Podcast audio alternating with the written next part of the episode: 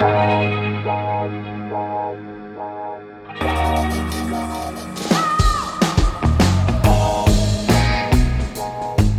à lire, un podcast de Bernard Poirette.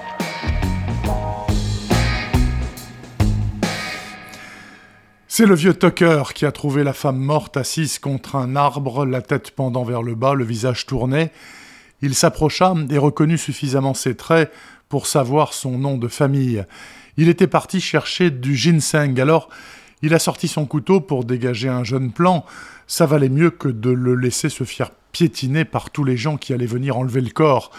C'était un joli coin pour mourir. Après, ils sont tous venus, le coroner, le shérif adjoint, la shérif Linda Hardin et son frère aussi, Mick, un policier militaire en permission, venu trouver sa femme Peggy enceinte jusqu'aux yeux pour tenter de sauver son couple en péril. Tout ce qu'un trou des Appalaches, en fait, comme Morehead, Kentucky, compte d'officiel pour constater que Veronica Johnson n'a certainement pas fait une mauvaise chute accidentelle. Reste à savoir qui l'a tuée parmi les 7500 habitants du comté de Rowan, où chacun connaît tout le monde. Mick et Linda Hardin vont donc mener l'enquête dans cette communauté de gens des collines, des taiseux durs au mal et revenus de presque tout. Ça n'impressionne pas du tout le frère et la sœur, ils sont du coin et ils savent comment ça fonctionne.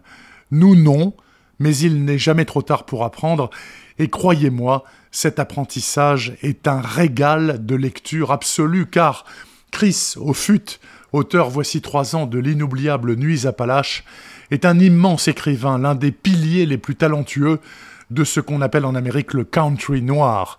Il déroule et on le suit, enchanté par la puissance de l'histoire, l'humanité des personnages et la curiosité de leur mode de vie, et au bout du compte, nous démange une furieuse envie d'aller faire un tour là-bas, car le clair de lune n'est plus doux au Kentucky, les jours d'été sont plus riches au Kentucky, L'amitié y est plus vivace, les flammes de l'amour plus tenaces, mais le mal est toujours pire au Kentucky.